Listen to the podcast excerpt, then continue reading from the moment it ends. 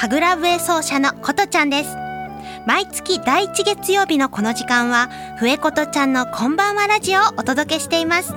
え、私がそのことちゃんなわけでございますけれども、えー、早速自己紹介させてください、え、広島市出身なんですけれどもこの広島は実は神楽がすごく盛んなところでして、えそこに生まれ育っております。5歳の時から父親が、えー、神楽をやってた影響で神楽笛を始めまして19歳からは忍笛を吹くようになって、えー、今に至っております。この西東京市とのあのご縁なんですけれども私がいつもレコーディングをさせていただいておりますトライブというスタジオがございましてえそちらの方にいつもレコーディングでお世話になってよくこちらの田無の方には来させていただいております。え地元の皆さんともぜひ仲良くさせていただけたらなと思いながらこの番組進めさせていただいております。実はこの実はじゃないや今日から2月ということになりましてもう1日ですからね皆さんどうでしたか？1月。私は割ともう1ヶ月あっという間に経ってしまいましてそしてこの1月といえばやっぱり皆さん新年のねこう誓いを立てられた方も多かったんじゃないかなと思いますけれども実際その通り進んでいますか？私は結構いい感じに進んでいるかなと今のところは思っているんですけれども今年はやっぱり結構海外に行く機会も多くなってまいりそうな感じがしております。ま、海外は結構仕事でも行くんですけれどもプライベートでも遊びに行くのがすごく大好きで実は去年の11月は中国の雲南省という場所にですね一人で行ってまいりましたよ。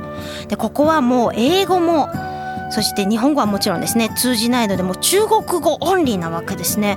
行く1週間前からもう一生懸命中国語を自分の頭の中に叩き込んでいって、まあ、なんとかねなるもんなんですね。漢字も結構通じますし。それで行って毎日いろんなお友達が新しくできていろんな友達と遊んで、え、帰ってきたという感じで今年もですね是非仕事以外でもまた海外も遊びに行けたらなということを思っております。さてさて今日のラインナップなんですけれども今日はですねえー、っとあ琴音のお悩み相談室こちら結構私の周りからも好評いただいております。お楽しみに。そして今日から始まるのがですねようこそゲストコーナー。え素敵なゲストの方をお招きしてお話を伺っていきたいと思っております。記念すべき第1回目のゲスト皆さん楽しみにしていてくださいね。この番組は屋根で守り床で支える防水材床材のパイオニア田島ルーフィングの提供でお送りします。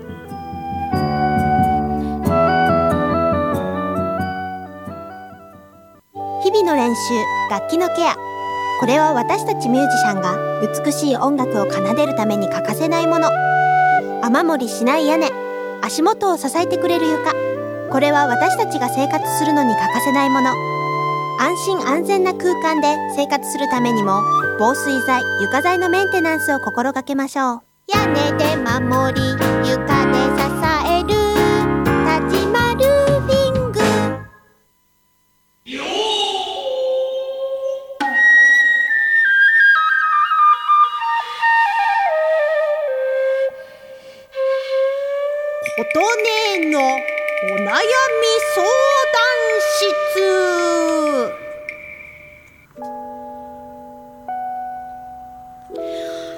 ちらではその名の通りお悩み相談、えー、受け付けさせていただいておりまして今回もたくさん集まっておりますのでどんどん行きたいと思いますよ。えー、ラジオネームチューハイさんこれは男性の方ですね。えーと、お悩みは何かと言いますと、え私はお酒が大好きなのですが、よく飲みすぎていろいろ失敗をやらかしてしまうことがあります。どうすればお酒を控えることができると思いますか？どうしたらいいんでしょうね。思いますか？それは好きなんだからな。あのお酒を控えることっていうのはなかなか難しいことだろうと思うんですけれどもこれってでもよくあの聞く話であるじゃないですか。お酒でものすごい失敗しちゃってそのあまりにもその失敗がやばかったからもうお酒をあまり飲まなくなったっていう。だからいろいろこの人失敗やらかしてるって言ってるけど多分実際にはそこまでまだいわゆる大変な失敗をやらかしてないと思うのであのしっかり失敗をやらかすまでしっかりお酒を飲まれてみてはどうかなというふうに思います。ます。さて次の、えー、お悩みですね。えー、こちらは T さんという方からですね。この方はきっと男性の方からですね。はい。えーとうーん。簡単な悩みのようで毎日だと結構辛いこと。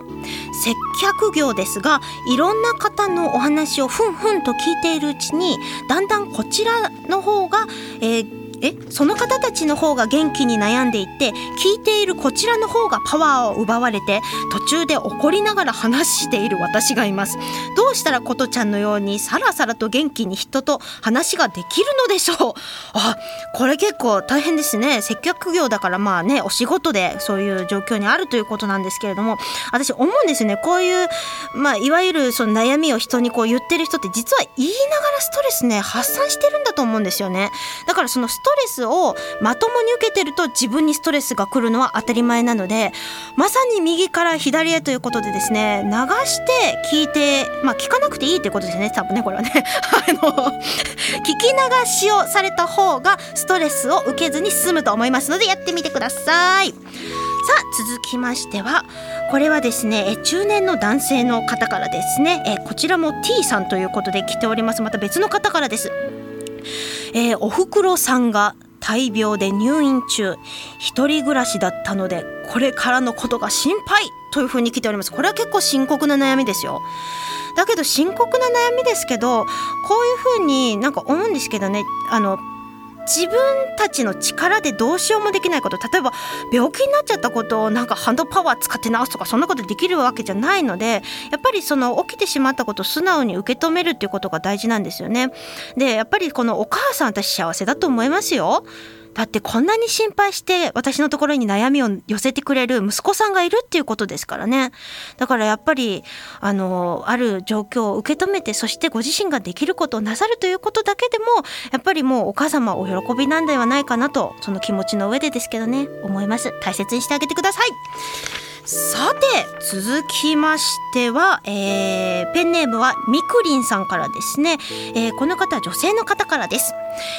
30代40代の目標がありません。どうしたらいいですか？どうしたらいいのでしょうかね？私思うんですけど目標って必要なんですかね？別に目標がなくても生きても生きれますしなんかその目の前にあることをやってるとそれがやっぱりその結果としてこうその時のやるべきことだったっていうふうに後で気づくことの方が私多いんじゃないかなと思うんですよね。で仮になんかそんな目標っていうものがなくても全然私人生やっていけるので大丈夫だと思いますから日々楽しんでください。さて次。あらこちら男性の方からですね。えー、ペンネーム A さんからペンネームとかああペンネームごめんなさい。書いてた。ぶちおさんからですね、えー、私32歳になって未だに自分がやりたいことが見つかりません。どうしたら見つかるでしょうか？てんてんてんってなってます。結構なんかこれもやっぱりあの深刻な悩みなんでございましょうね。でも私ね思うんですけどさっきの悩みとこれも似てますけど世の中にはね一生自分がやりたいことが見つからずにやっぱりあの死んでいく人っていうのもたくさんいるみたいなんですよ。でもそれってやっぱりないなないなって思ってないと思ってる方にフォーカスしてるからこそなくてそれよりもさっきも話したけど目の前にあることこれが楽しいんじゃないかとか今これが美味しくて最高だなとか今生きてできてて最高だなとか今日も朝起きてなんかこう元気に目覚めることができて幸せだなとか一個一個その瞬間瞬間のことにフォーカスしてあの楽しんでいくっていうことができたらなんか全然その悩みっていうものはあまりなくなるんじゃないかなと、まあ、実際自分自身もそういう感じであの毎日過ごしててまあ、悩みっていうのがそんなにないですから楽しあの試してみられてはどうかなというふうに思っております。まあ、今日もこのようにちょっと駆け足で言っておりますけれどもまた次回からもどんどんお悩み、えー募集しておりますのでぜひ、えーお悩みの方いただけたらなというふうに思っております、えー宛先なんですけれどもメールで受付しておりますよ。申し上げます。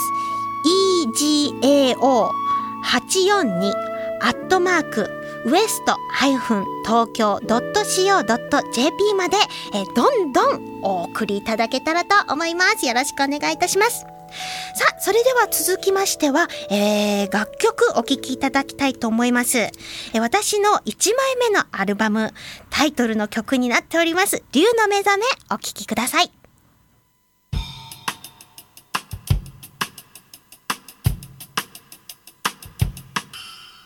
はい、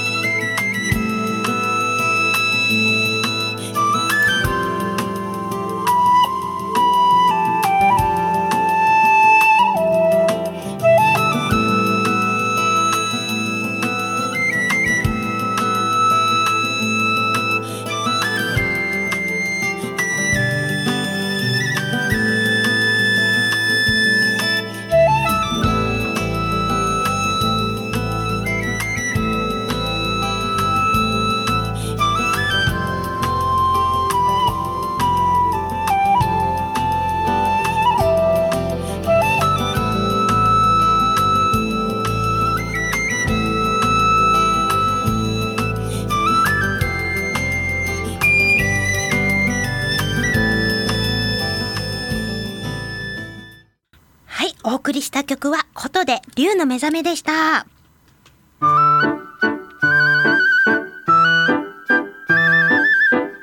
うこそ、ゲストコーナー。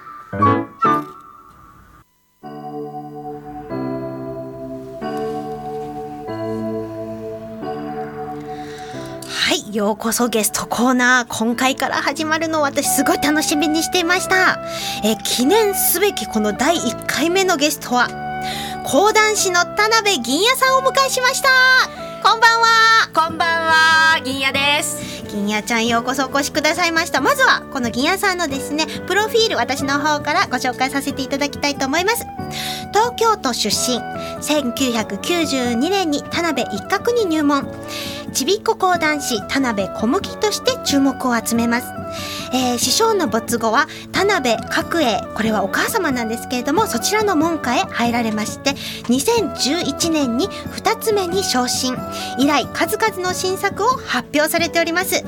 えー近内ではあ近年では、えー、忍笛奏者琴とともにイベント美人古事記を開催。これまでにない講談と神楽笛の組み合わせでオリジナリティあふれる古事記の世界を生み出している。なんかすごいことなさってるんですね銀谷さん。ことちゃんと一緒にね。なんだこれ というわけでまあこの講談というもの馴染みがある方もいればなかなかない方もいらっしゃると思うんですけれども、はい銀谷さんこの講談についてちょっと簡単でいいので皆さんにちょっとお伝えください。はい。えっ、とですね、講談はもう歴史としては600年ぐらいあるって言われてまして、でまああのいわゆる伝統和芸になりますね。はい、もう本当にさっあのことちゃんのねあのラジオで素晴らしコーナーがありますけれども、あそうですね。1回目にやりました、素晴らしいコーナー、ねはい。そうそうそう。そう、まあちょっとあれと近いかなという感じで。一緒にして大丈夫でしょうか？いやいやいや。あのただ我々は即興でというのはあんまりないんですね、ええちゃんとあええ。の台本がありまして、はい。はい。であのまあ歴史主に歴史をはい。見てきたかのように読み聞かせるというのがうん。まあ講談ですね。なるほどね。はい、私その見た目がねうん。結構あの落語と似てるじゃないですか。あやっぱり講座に座ってお座布団があってそこに座ってっていうのと、うん。やっぱりそこでこうパッと見た目で違いがあるじゃないですか。その辺もお話しいただけますか？ですね。そうそう、あのね講談はあの尺台というまあ小さな机ですね。はい。それをこうまああの自分の体の前に置いて、でこう針扇でこうポンポンとねあの叩きながら。おこの針扇そうなんですね。皆さんにこれ聞き覚えのない言そう葉ですよね。針扇ね。はい。ちょっと目の前に今、うん。実際銀屋さん持ってるんですけれども、はまるで扇子のような形をしてるんですがそうですそうです。そうそうなんか変わってますよねこれ。これね中はね扇子なんですよ。あ本当の扇子なんだ。そう扇子が入ってて、でそれを西の内っていう、はい。あの薄くて丈夫な和紙で。あくるんであるだけのものなんですけど、もうこれを昔からはい講談師は使ってましてね。よくなんかこう話の切り替わりの時とか、なんかいろんな時にそんなバシってこう叩く印象があるんですけどそうそういう使い方でやってます？そうそうまさしく。もうお芝居でいう幕の代わりをしたり、あと講談ってすごく長いお話をやるので、もう一つ叩けば3年過ぎるとか。あなるほど。もうこ これこの一発で3年を示すわけ大ですね。変便利なものでございます。なるほどね、はい。ちょっとなんかきっと今聞いてらっしゃる皆さんも、うん。実際その銀屋さんがどういう風にやってるのかっていうのを聞いてみたいと思うのでもしよかったらちょっとでいいのでちょっとどっか一節だけでもやっていただけませんか？そうですね。で、はい。講談はですねあの、ええええ。修羅場調子という独特の調子があって、修羅場調子。よくあの、はい。お経に似てるねって言われるんですけど今日はい。そうなんですよ。ちょっとその修羅場上司をあの少し聞いてもらいたいと思います。これはあの私の師匠の一角の,、ええあのええ18番だった東京オリンピック入場行進からお届けしたいと思います。はい。それでは銀屋さんよろしくお願いいたしますさあ第18回東京オリンピック大会。今こそ幕は開かれました真相なりし東京国立競技場。7万5千の大観衆色とりどりの国際色。吉野達田の花もみじ一度に燃え立つばかりなり。天またこれを読みせし者と相見えて昨夜の雨からりと抜けた日本晴れ。これ天からの贈り物なり。時はいつ何メリかな。昭和39年木の絵辰年10月の10日思えば流し東京への道今ここにとたどり着き。まあ、ここからがまだまだ面白くなるところではございますが本日はお後がよろしいようで。おーありがとう。だとね何のことやらといったいやいや。感じかもしれませんが。でもやっぱりこの臨場感といいこれいつ息吸ってんですか？そうなんです。講談はね、うん。もうとにかくできるだけうん。長く息をこう伸ばすっていうか一息でうんうん。たくさん喋る、あのそういう芸なわけですね。すす和芸なんです。ねごいですね。はい。なんかすごいやっぱ私もこう笛吹いてんで結構腹筋使うんですけど、ねそちらもかなり使ってそうな印象今かなりね目の前でやってもらうと受けるわけなんでございますけれども、ちょっと銀屋さんもっともっといろいろ聞きたいことがありますので、はい。後半また聞くことにいたしまして。よろしくお願いします。今日はですね銀屋さんに私の CD 歌いの中から1曲選んでもらったんですね。はい実はこの銀屋さん選んでいただいた曲さすがだなと思ったんですけれども、はい。この曲に参加されているチェロ奏者の伊藤春俊さんはですね、うん。銀屋ちゃんが紹介してくださっったね。そうそれで私の CD の中にもご参加いただいてるね今も。なんかとっても嬉しいですね。はい、うん。本当にご活躍の方で銀谷ちゃんともジャズ講談という形でこの伊藤春俊さんというえチェロとギターの奏者なんですけれどもそうなんですね。コラボされてて私ともコラボさせてもらってて、ね。ということで銀谷さんはい。曲の紹介をお願いいたします。はい。それでは琴さんの演奏で冬景色聞いてください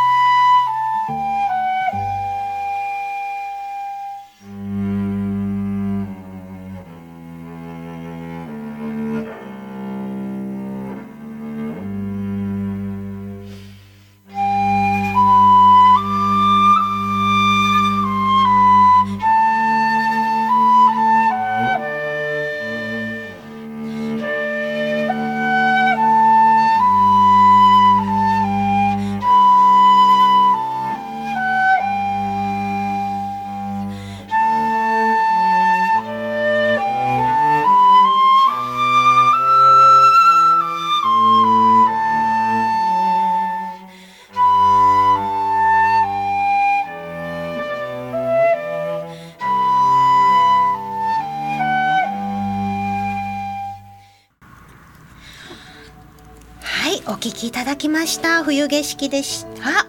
さて銀谷さんさっきあの師匠の田辺一角さんという方の話が出たんですが、はい。これも講談の世界ではねすごく有名な方ですがそうなんです。なかなかこの私たちのこう若い世代になるとあの聞いたことがない方も多いと思うんでどういう面白い、面白いというかすごい師匠だったかっていうのを ちょっと話してくださいよ。はいそうそう、はい。ちょっとね変わったやっぱりええ。ええ講談師で、はい。あのー見た目から変わってて、ええ長かったのねひげが。あひげがね？そうひげが長くて確かに写真で見たらめっちゃ長くてびっくりしました。そうなんです。であといろいろあの変わった逸話がありまして、はい。あの一角さんも新作の講談を一生懸命やってた人ですね、うーん。あの古典よりも。はい。であの、まあ、いわゆる時事ネタをこう作っては発表してたんですけど、はい。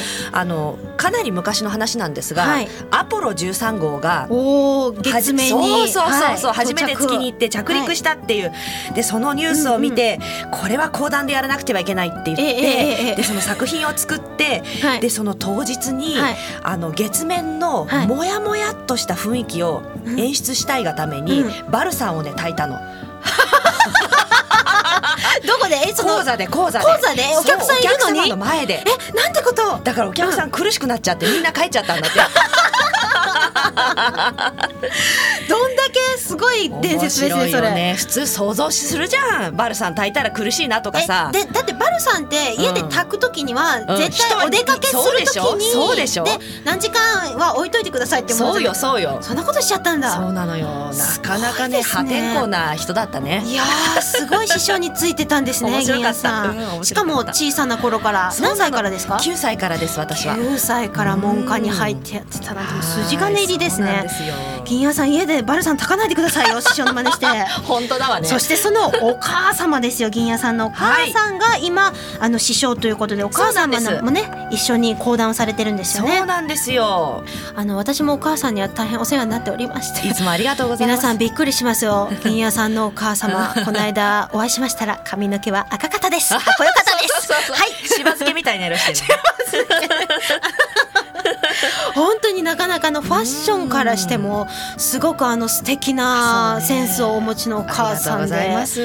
ねえとてもあのお母さんからこんな髪が長くて ねえ色が白くてなんかこうなんていうか落ち着いてらっしゃる雰囲気なので。全然違うね。だからお母さんと結構印象が違うので。皆さんもびっくりされるんじゃないですね、か、面白いもんだよね。本当ですよね。そうでその私が講談を始めたきっかけもやっぱり母親にあって、へえへえで母親がですね33歳の時に、はい。突然そのさっき話した田辺一角さんの夢を見たんですよ。夢？夢？夢？母ちゃん夢見た。夢を見たの。はい。でなんであの子供の頃にねはい。あのテレビで見たお笑いのはい。人かなあのおじいさんひげの長いおじいさんと思ってたらそそれから3日後に、うん。あの新聞でこの田辺一角の講談教室っていう記事を見つけて。で割とまあ家から近かったから私を連れて初めて講談を見に行ったの。母親もだから講談を知らなくってそれまでは、何夢のお告げで田辺一角と出会う的な。そうなんですよ。ちょっとやっぱりそういう変わった母ですね。いや母ちゃん来てますよね。なんか時々あの母ちゃんとやっぱりお話私もさせてもらうんですけど、うんうん。本当面白いですよね母ちゃん、いやありがとうございます。ちょっと母ちゃんトークだけでもかなり本当だわ。行ってしまいそうな感じでちょっともうどうしようって感じなんですけれども、うん。銀谷さんさっきの紹介でもありましたようにあの田辺銀谷さんはえ近年では忍奏者琴さんとともに美人古事記を開催ということで、美人これ古事記ってもう名前がいいもんね。名前いいですよねこれね。自画自賛しちゃってるというわけではなく、ん。あのこれ謙虚に話をしますと、はい。あの美人が出てくる古事記のいろんな箇所をピックアップして私たち二人がお届けする古事記ということで。そうですわよ。ね実はまあ今日から2月ですけどももう来月になりましたね。そうですね。はい、3月10日木曜日のはい。夜7時から、えー JR の大塚駅の近くのスペースムロというこれ和紙で壁が全部貼ってあるすごくすよね。はい、素敵な会場なんですがそちらで美人古事記なんとボリューム5を、まあ大好評につき。ねえ参っちゃいますわ。楽しみですよね。楽しみですね。今回の演目何でしたっけ銀谷さん。今回は、はい天孫降臨と、はい。あと前回からのはい。竹取物語後編ですね。そうですね、はい。天孫降臨といえば、うん。ニニギの御事なわけなんですよね。ニニギの御事のえっと親戚っていうのがその天照大神がおおばあちゃん。そうです。ねおばあちゃんになるんですね。おばあちゃんになるんですよね、うん。その人がまあ地上というかねこの世に降りてくるというところの話を講談でやるんですよ。うん。でしかもその話の内容を新作でうん。銀屋さんが全部内容を作られてめっちゃ面白いんですねこれが。でそのめっちゃ面白いところに笛が入ってくるというわけで皆さん。これぜひ3月10日木曜日7時から、えー JR 大塚駅の近くスペース室の方に、えー来ていただけたらと思っておりますのではい。私のホームページの方にも載っておりますのでぜひチェックしてみてもらえたらと思います。リアさん他にも何かありますか？今月。そうですね。あ、はい。実はですね今年から私講談教室というのを始めて。はい。えですごい。先生ですか？そう先生になったの。おめでとうございます。そうなんではい。す、で生徒さんもあのまだまだ募集中なのええええでよろしければ読売カルチャーセンターの荻窪校でやっております。いいですね。こんな美人な先生に教えてもらえる講談もないと思うんで。ビシバシ指導しますから。ビシバシまあそういうの喜ぶ方特にじゃあ、ねあの良くなると思うので。確かにおしゃべり。喜ぶ人でもいいですよ、ねそうですね。はい。どんな方でも。お待ちしております。はいお待ちしております、はい、ぜひじゃあそちらの方も皆さん行ってみてください。よろしくお願いしえーます、本日最初のゲストは田辺銀也さんでした。ありがとうございます。ありがとうございます時を超えて受け継がれる優しいハーモニー。心に残るメロディーは日常生活を豊かに彩ります。強い日差しや雨から私たちを守る屋根。滑ったり転んだりしない安全な床。何気ない毎日を確かに見守る防水剤、床材は安心安全な暮らしを守り支えてくれます。屋根で守り、床で支え